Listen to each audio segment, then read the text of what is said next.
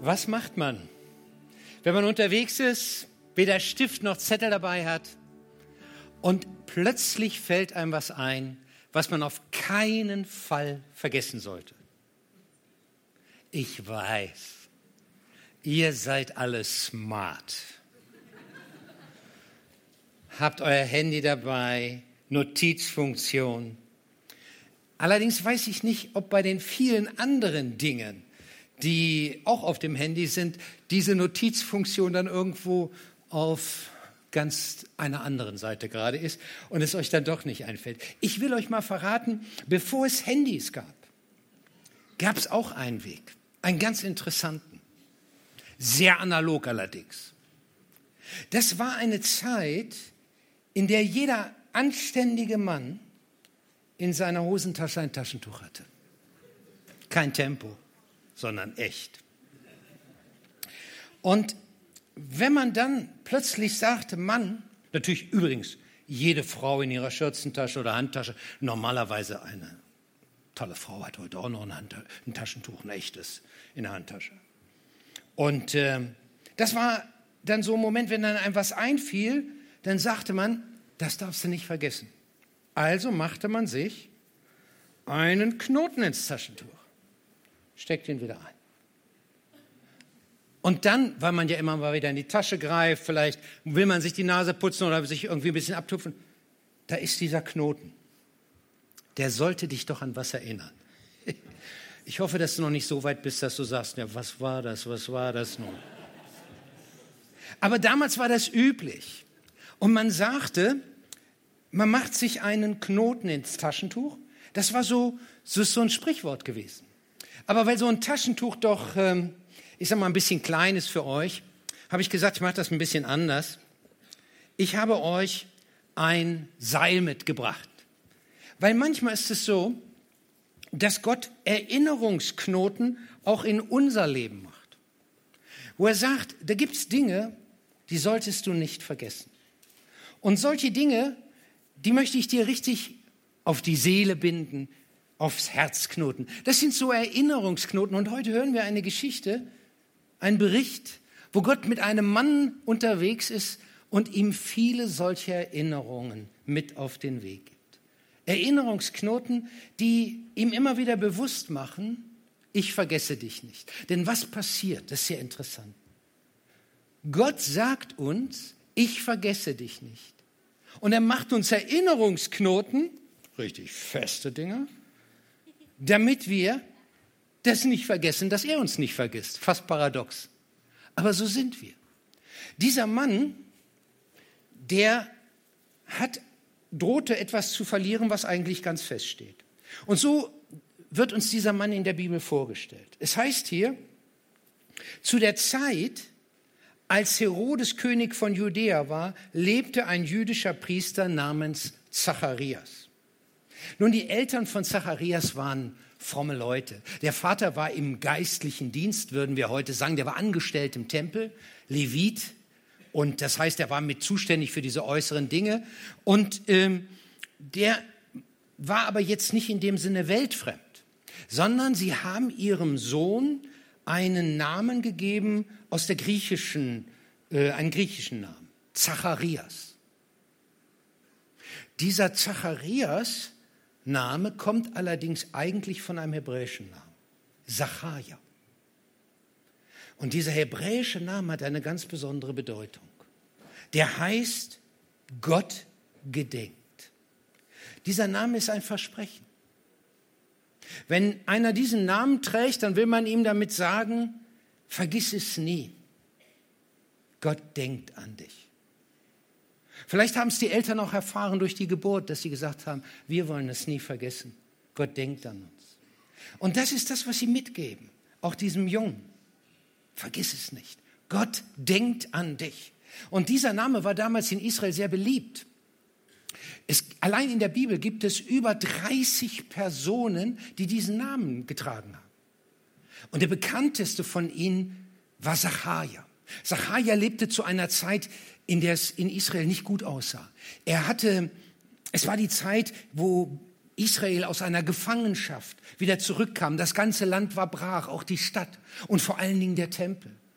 Und dann haben die Israeliten angefangen, die Juden angefangen, diesen Tempel wieder aufzubauen. Aber es gab enormen Widerstand. Dieser Widerstand wurde dann so groß, dass irgendwann es nicht mehr weiterging. Und genau in die Zeit kommt Zacharia, ein Prediger, ein Prophet. Und er sagt, ihr Lieben, lasst euch nicht entmutigen.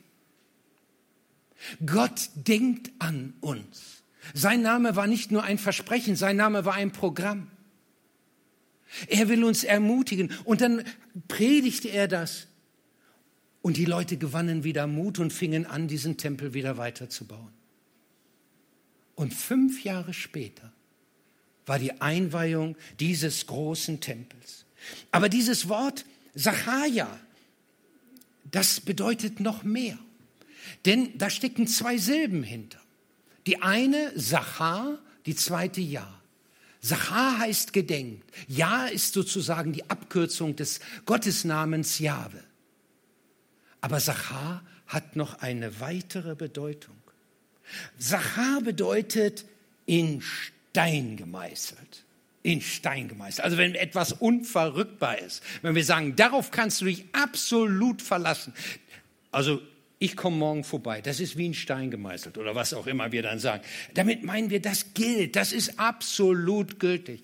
Und ähm, um zu zeigen, wie sehr Gott uns auf, auf seinem Bildschirm hat, wie sehr wir von ihm gesehen werden, wie er uns im Blick hat, heißt es hier, ich gedenke deiner. Ich habe es wie in Stein gemeißelt. Und weil ich dachte, auf diese Predigt muss ich mich mal anders vorbereiten, habe ich Folgendes gemacht. Habt ihr schon die ganze Zeit gefragt, was hier drunter ist? Ich habe mich zu Hause hingesetzt, Hammer und Meißel genommen. Denn es heißt ja, in Stein gemeißelt. Und dann habe ich diesen Stein genommen, der draußen im Garten war,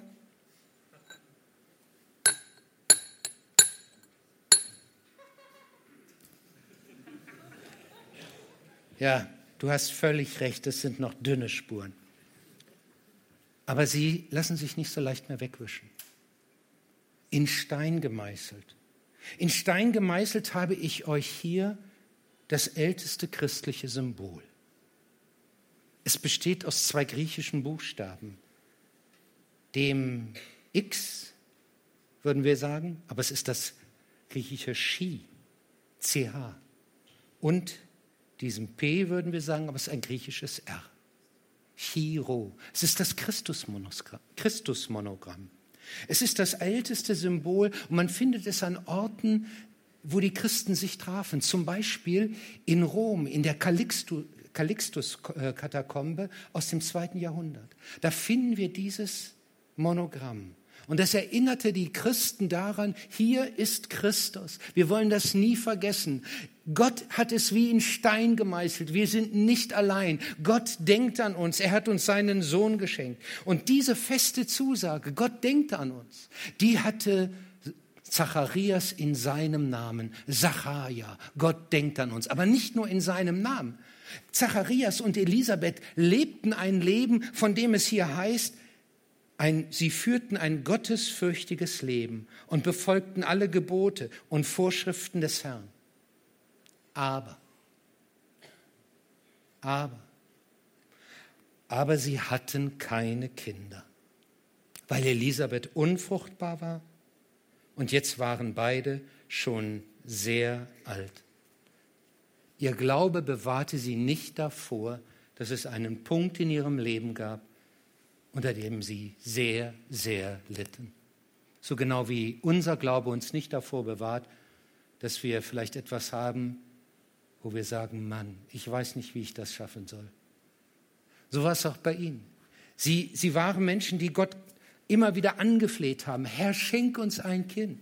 Damals war es eine Schande. Das ist ja äh, verrückt, ne? Da wünscht sich jemand ein Kind, kriegt kein Kind und die Nachbarschaft betrachtet das dann noch als Schande oder als Strafe Gottes. Wie verquer können Gläubige denken? Und so haben sie gebetet und gebetet. Und dann heißt es, aber inzwischen waren sie beide sehr alt geworden. Und Elisabeth konnte keine Kinder bekommen. Sie war unfruchtbar. Und wisst ihr, eigentlich hatte Gott doch einen dicken Knoten so in das Leben von Zacharia reingewoben. Ein Knoten, der sagt, weißt du was, ich vergesse dich nicht. Darauf kannst du dich verlassen. Und immer wenn der Name fiel, könnte er fast gedacht haben, jawohl, Gott vergisst uns nicht. Er ist derjenige, auf den ich mich stützen darf. Aber dann gab es was anderes. Das unerhörte Gebet. Und der Knoten wurde zu einer Schlinge. Je mehr du daran erinnert wirst, dass Gott alles kann, dass Gott dich liebt, dass Gott für dich da ist, aber du selbst erfährst es nicht, wird das wie zu einer Schlinge, wie zum Gegenteil. Andere berichten, oh, Gott hat mir geholfen, ich habe Gebetserhörungen erlebt und dann erzählen sie, wie toll es ist, Gott nachzufolgen und du denkst immer nur, ja, rede du Mann, aber bei mir, da sieht das anders aus. Eigentlich ein Knoten, der dich daran erinnern soll, Gott denkt an dich. Aber die schönsten Bibelverse verblassen. Ja, sie werden wie zu einem Punkt, dass du sagst, Mann, ich kann es fast nicht mehr hören. Und dann hilft das alles nicht. Du bekommst einen Begleiter, der sagt ständig, bei dir ist alles anders. Weißt du, wie dieser Begleiter heißt? Hast schon oft gesagt, den will ich gar nicht haben. Hast schon gesagt, ich habe ihn gar nicht eingeladen, mich zu begleiten. Aber er ist ganz treu an deiner Seite. Hat einen Namen. Zweifel. Er flüstert immer in solchen Momenten, wo es eigentlich daran ging, darum geht, sich an Gott und Gottes Größe und Kraft zu erinnern, dir ein, ja, aber bei dir stimmt das nicht. Und wenn überhaupt. Und dieser treue Begleiter, der haut auch nicht ab, wenn du sagst, hau ab. Er ist da. Das heißt nicht, dass Gott dich jetzt aus dem Blick verloren hat. Das war auch bei Zacharias nicht so. Wo er jetzt im Zweifel ist, ähm, passiert was ganz Außerordentliches. Um, das steht hier ein ganz schlichter Satz, aber um den zu begreifen, müssen wir immer richtig einordnen können. Es das heißt hier ja nur, eines Tages, als Zacharias seinen Dienst im Tempel verrichtete, wurde er nach priesterlichem Brauch durch das Los dazu auserwählt, das Rauchopfer darzubringen. Nun, was bedeutet das? In, es gab Tausende von Priestern in, damals in, äh, in Israel. Ähm, sie waren nicht nur in Jerusalem, sondern sie waren über das Land verstreut. Und sie waren zuständig für die Gottesdienste, für die Rituale. Sie waren zuständig für das Glaubensleben, sagen wir mal, mit in Israel. Aber zweimal im Jahr mussten Abordnungen nach Jerusalem kommen. Und das wechselte sich dann so ab, sodass das ganze Jahr immer jemand auch in Jerusalem mit seiner Abordnung war. Auch so Zacharias. Der ging nach Jerusalem und damit wir uns das mal so ein bisschen weiter vorstellen, habe ich euch mal hier ein Bild mitgebracht, wie das damals aussah, etwa eine Darstellung aus der Zeit, wo Jesus lebte, Jerusalem und der Tempel. Das war ein Mordsding, ein Riesenbezirk. Da kannst du das Weserstadion mehrfach reinpacken. 15 Fußballfelder groß.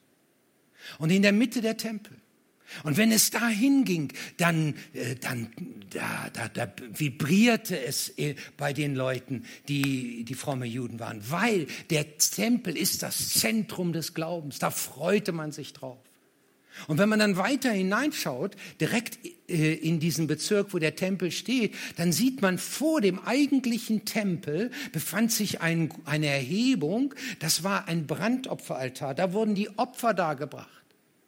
Aber dann gab es einen Punkt, wo man dann runterging vom Brandopferaltar und Feuer in den Tempel hineinbrachte, damit das Feuer, das im Tempel dann nötig war, dort eben entsprechend vom Brandopferaltar genommen wurde.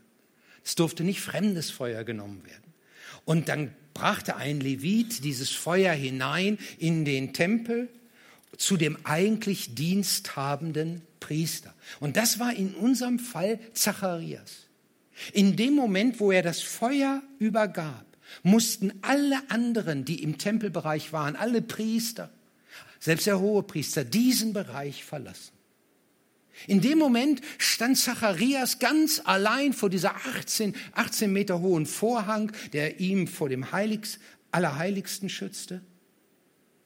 Und sollte dann dieses auf ein Signal hin das Weihopfer entzünden. Das heißt, dann breitete sich ein wohlriechender Geruch in diesem Tempel aus. Man nahm da besondere Stoffe für. Aber dieser, dieser Duft, der sich dann ausbreitet, der steht eigentlich für Gebet. Denn in dem Moment betete nicht nur Zacharias, sondern draußen vor dem Tempel waren viele Leute. Alle, alle Angestellten, also all die Priester standen da. Aber nicht nur dort beteten sie. Sie beteten auch in, im, im ganzen Land. Um 15 Uhr bei diesem Nachmittagsgebet wandten sich alle nach Jerusalem und riefen Gott an. Und Zacharias, der nun da ganz allein stand, der vertrat das Volk vor Gott. Es ist der absolute Höhepunkt im Leben eines damaligen Priesters gewesen. Warum? Das durfte er nur einmal in seinem Leben. Es war der Höhepunkt seiner geistlichen Laufbahn. Und er wird sich wohl überlegt haben, was sage ich jetzt? Wie vertrete ich das Anliegen Israels? Und er durfte noch ein persönliches Anliegen von sich selbst hinzufügen. Was wird er genommen haben? Ich weiß es nicht. Aber vielleicht hat er um ein Kind gebetet. Und in dem Augenblick passiert es. Plötzlich heißt es hier, als Zacharias im Heiligtum war, erschien ihm ein Engel des Herrn. Zacharias erschrak bis ins Herz. Doch der Engel sagt, habt keine Angst, Zacharias. Gott hat dein Gebet erhört. Deine Frau Elisabeth wird dir einen Sohn schenken. Ich weiß nicht, ob es einen dickeren Erinnerungsknoten gibt für Gottes Zusage, ich vergesse dich nicht. Ich habe dein Gebet erhört. Denn er ist auf dem Höhepunkt seiner Laufbahn. Und in dem Moment sagt ihm nicht irgendjemand, sondern sagt ihm der Engel der Engel, der große Engel Gottes. Ich habe, habe dir was zu sagen von Gott selbst. Er hat dich nicht vergessen. Ja, und dann, es ist ja nicht nur so, dass ihm gesagt wird, du wirst ein Kind bekommen. Es wird ihm gesagt, du wirst den bekommen, der Israel zum Wegbereiter für den Heiland wird.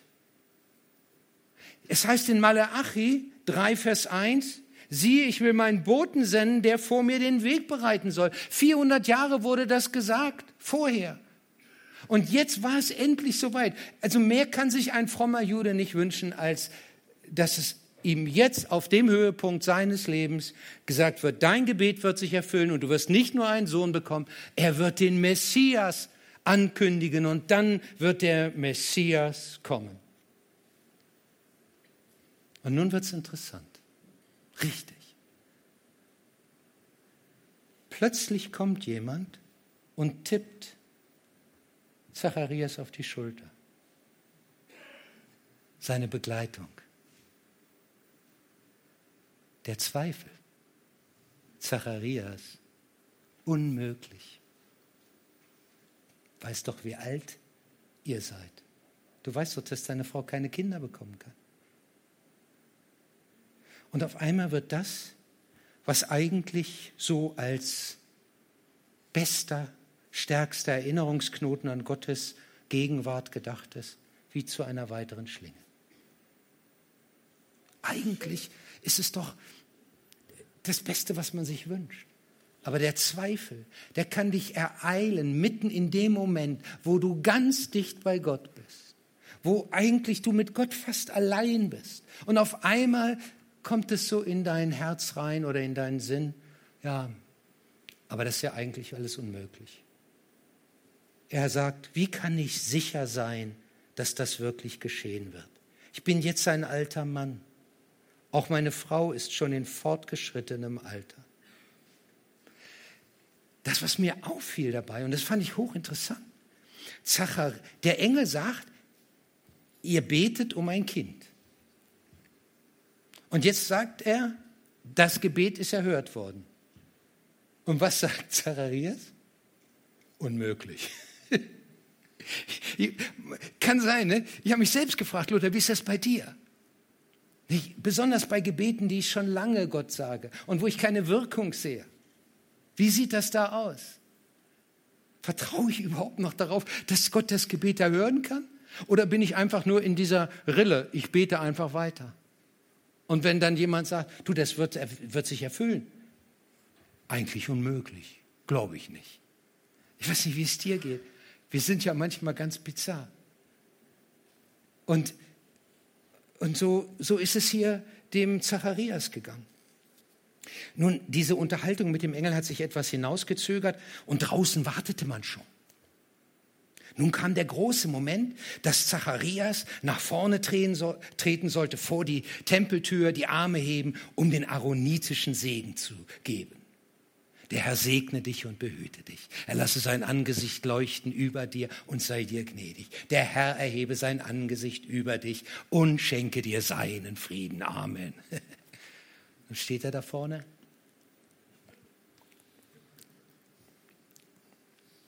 Kommt nichts raus. Peinlich irgendwie und zugleich irgendwo so, dass er denkt, Mann, dieser Punkt, und es geht alles so völlig anders, wie ich es mir überhaupt nicht gewünscht habe. Und wenn man in so einer Situation ist, dann kann das, was man an Tollem erlebt, einen selbst ganz woanders hinführen. Man steht wie im Abseits. Die einen erleben Gott, aber man selbst ist außen vor. Und so war es auch hier. Und das geht sogar noch weiter. Eigentlich geschah das Größte, was sich Zacharias wünschen konnte. Sie bekommen ein Kind. Das heißt hier, bald darauf wurde seine Frau Elisabeth schwanger. Die ersten fünf Monate verbrachte sie in völliger Zurückgezogenheit. Als für Elisabeth die Zeit der Geburt kam, brachte sie einen Jungen zur Welt. Und, und, eigentlich muss man sagen, na, also das ist ja wieder ein dicker Knoten, nicht? Wo Gott sagt, weißt du was? Ich, ich vergesse euch nicht. Ich, ich beweise es euch sogar. Jetzt kommt der Sohn. Und dann ist Folgendes. Der Engel hatte noch was gesagt. Der hatte gesagt, wenn der Sohn kommt, geboren wird, dann wirst du wieder reden können. Aber es verging ein Tag, kam nichts. Noch ein Tag kam auch nichts. Noch ein Tag kam auch nichts. Wieder ein Tag kam auch nichts. Eigentlich war jetzt doch alles in Butter. Eigentlich war doch alles wunderbar. Aber diese Sache, als ich mich selbst gefragt habe, Gott sagt ja, wir sollen uns an seine guten Taten erinnern. Und dann habe ich überlegt, was wir alles an Gebetserhörung hier in der Gemeinde erleben. Wo wir beten für Kranke und es wird besser. Und ich war überrascht, wie viel solcher Gebetserhörung mir in dem Moment äh, äh, in den Sinn kam. Und ich freute mich aber nicht so. Warum? Weil in dem Moment mir auch wieder die alle vor Augen waren, die im Moment gerade in der Krise sind. Weißt du, ein Problem ist gelöst. Dem einen wird geholfen. Da kriegst du schon die nächste Mail, die sagt, au, au, hier der und der, der hat gerade eine schwere Nachricht gekriegt. Und so ist es manchmal im Leben. Das eine Problem ist gelöst und schon guckt das nächste um die Ecke. Und du kommst gar nicht raus aus dieser Geschichte. Und es kommt nicht zu dem, was Gott eigentlich will, dass Dankbarkeit unser Herz erfüllt, sondern stattdessen greift die Sorge wieder nach uns. Man sagt manchmal, wenn man kritisiert wird in, äh, bei irgendetwas, dann braucht es mindestens zehn Wertschätzungen anderer wieder, damit diese Kritik, die in einem dann irgendwo arbeitet, ähm, ein Stück überwunden werden kann. Ich glaube, da reichen zehn übrigens nicht aus. Meine Erfahrung ist, du brauchst weit mehr. Und manchmal habe ich den Eindruck, wir brauchen eigentlich auch mehr, wenn wir solche schweren Nachrichten kriegen. Wir können sagen, das, das, das, das haben wir alles schon erlebt, aber da kommt dann wieder so eine Hammernachricht. Und dann schießt du wieder davor und musst gefordert werden. Also ich bin nicht der Glaubensheld, das kann ich euch sagen. Ich brauche viele Erinnerungsknoten Gottes, damit ich mir immer wieder bewusst werde, er ist ein starker Gott. Auf ihn kann ich bauen, auf ihn kann ich mich stützen. Bei Zacharias hatte sich die Stummheit wie eine Schlinge um ihn gelegt. Und wir sehen das auch bei dem, was dann passiert. Die Verwandtschaft kommt zusammen, das ist dann damals so, bei heute, ähm, heute kann man auch nicht mehr sagen, aber früher war das so, bei der Taufe wurde der Name eigentlich so richtig verkündet. Bei den Juden ist es die Beschneidung. Acht Tage nach der Geburt erfolgt die Beschneidung.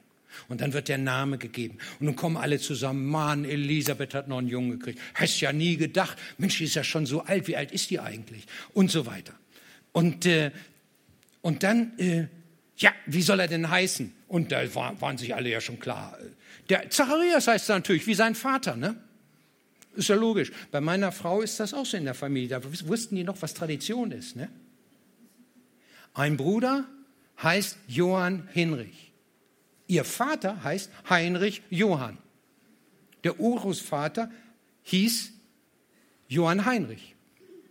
Also, ich glaube, das ist gar nicht richtig, was ich gerade sage. Ich komme ständig durcheinander. Könnt ihr euch vorstellen, was das in so einer Familie ist, wenn du einheiratest? Ich habe euch jetzt nur die engste Linie genannt. Wenn ich jetzt erst noch mal fortfahre zu Onkel, dann werdet ihr sagen, kein Wunder, dass du nur so Flöße bei jedem Familientreffen brauchst. Äh, und so waren die auch. Die waren doch alles klar. Zacharias heißt er. Und die sagt, plötzlich bricht das aus Elisabeth raus. Nein, sein Name lautet Johannes. Was?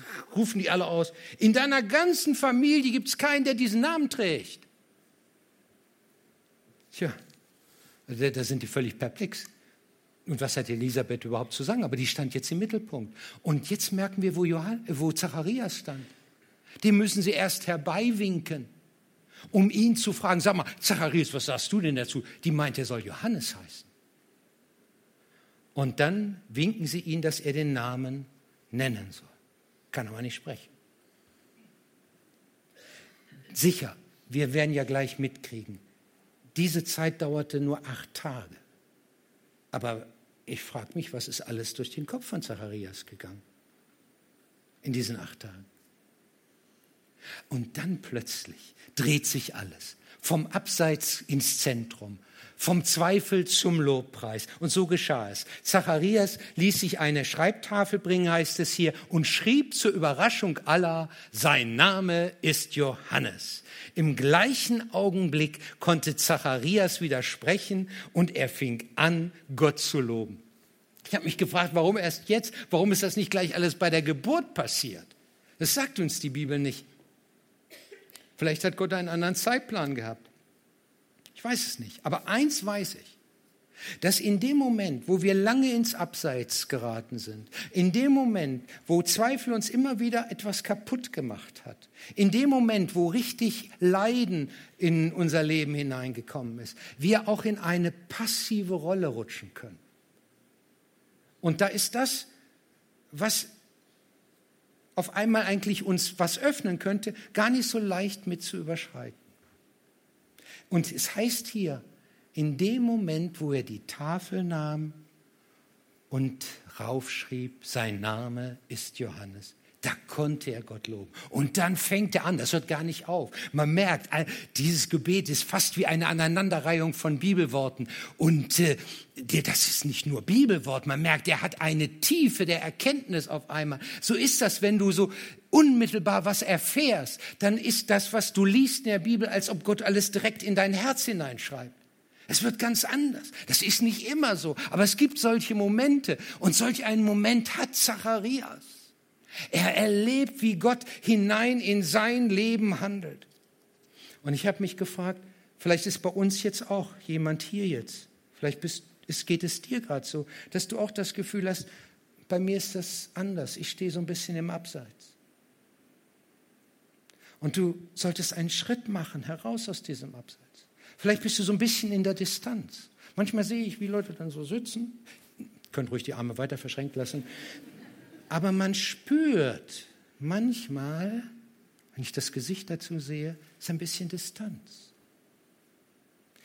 Nicht zu mir, das wäre egal. Aber auch so ein bisschen aus der Ferne beobachten. Selbst immer ich bleiben. Und manchmal kann es sein, dass du loslassen musst. Und dass du sagst, jawohl, eigentlich brauche ich jetzt Hilfe. Alle denken, ich bin der, der große Gläubige und ich tröste andere. Aber es kann mal sein, dass in deinem Herzen ganz anders aussieht. Und eigentlich du die Erinnerung brauchst. Gott vergisst dich nicht. Vielleicht brauchst du gerade heute Gebet. Vielleicht ist für dich heute so ein Punkt dran, wo du sagst, ich mache einen Schritt. Ich gebe zu, auch ich habe Not. Ich brauche Hilfe. Vielleicht sagst du auch, ehrlich gesagt, ich bin noch gar nicht so an Gott dran. Ihr denkt das vielleicht. So war es bei mir. Die Leute dachten, oh, der, der, der, der, der ist ja wirklich einer, der Christus der an Christus glaubt, an Jesus glaubt. Aber es war gar nicht so. Das wusste ich noch nicht mal richtig wahrscheinlich. Aber ich spürte, mir fehlt was. Und erst als ich den Schritt machte und sagte, jawohl, jetzt will ich raus, ich will ihn erfahren, ich will ihn erfahren und den Mut hatte, das vor einem anderen zu sagen, war es, als ob bei mir auch etwas gelöst wird, als ob ein Knoten mir genommen wird. Und so war es ja auch bei Zacharias. Er hat ja diese, dieses so erlebt, dass man sagen muss, jawohl, bei ihm, da kam es so, dass diese Knoten in seiner Seele, diese Schlingen, wegrutschten. Bei ihm war es auf einen Schlag alles anders. Manchmal ist es auch so, dass das nicht alles auf einen Schlag geht, sondern dass es mehr Knoten gibt und so Gott eins nach dem anderen lösen muss. Ich weiß nicht, was bei dir vielleicht solche Verknotungen sind, Erfahrungen sind, unter denen du eigentlich leidest. Dinge es gibt, wo du sagst, jawohl, eigentlich bräuchte ich auch diese Hilfe. Weißt du, wie wäre es, wenn du heute einen solchen Schritt machst und sagst, ich vertraue darauf, dass Gott mir hilft. Und ich möchte es festmachen. Wir haben nachher Leute da, die für dich bereit wären, gerne sich an seine Seite zu stellen, zu beten. Ich habe den Vorteil, ich habe den Vorteil dass viele für mich beten. Das ist ein Geschenk. Wie wäre es, wenn du dieses Geschenk so in Anspruch nehmen würdest, jetzt im Gottesdienst? Vielleicht hast du auch einen Gebetspartner, der immer wieder für dich eintritt, sodass Knoten gelöst werden. Aber es kann auch sein, und da wollen wir ganz ehrlich sein, dass manchmal ein Knoten bleibt. So wie bei Paulus. Der hat immer wieder gesagt, Gott, hilf mir, diesen Knoten zu lösen. Und Gott sagt, nein, du wirst diesen Knoten behalten. Weil in deiner Schwachheit werde ich stark sein. Du wirst barmherzig werden mit denen, die du auch hast in deiner Nähe, die auch solche Knoten haben. Und der Knoten wird erst gelöst, wenn wir bei Christus sind. Aber in dieser Zeit, wo wir solche Knoten oder Schlingen haben oder wie auch immer, da brauchen wir etwas, das ganz fest in unserem Herz ist. Etwas, das wie in Stein gemeißelt gilt. Gott denkt an uns. Ich habe dich nicht vergessen. Und dann bin ich auf ein Wort gestoßen in der Bibel, das ist noch stärker als dieser Stein. Das redet noch viel, viel stärker. Das steht in Jesaja. In Jesaja 49, Vers 15 und 16. Da heißt es, ich vergesse dich nicht, sagt Gott, Unauslöschlich habe ich dich in meine Hände gezeichnet.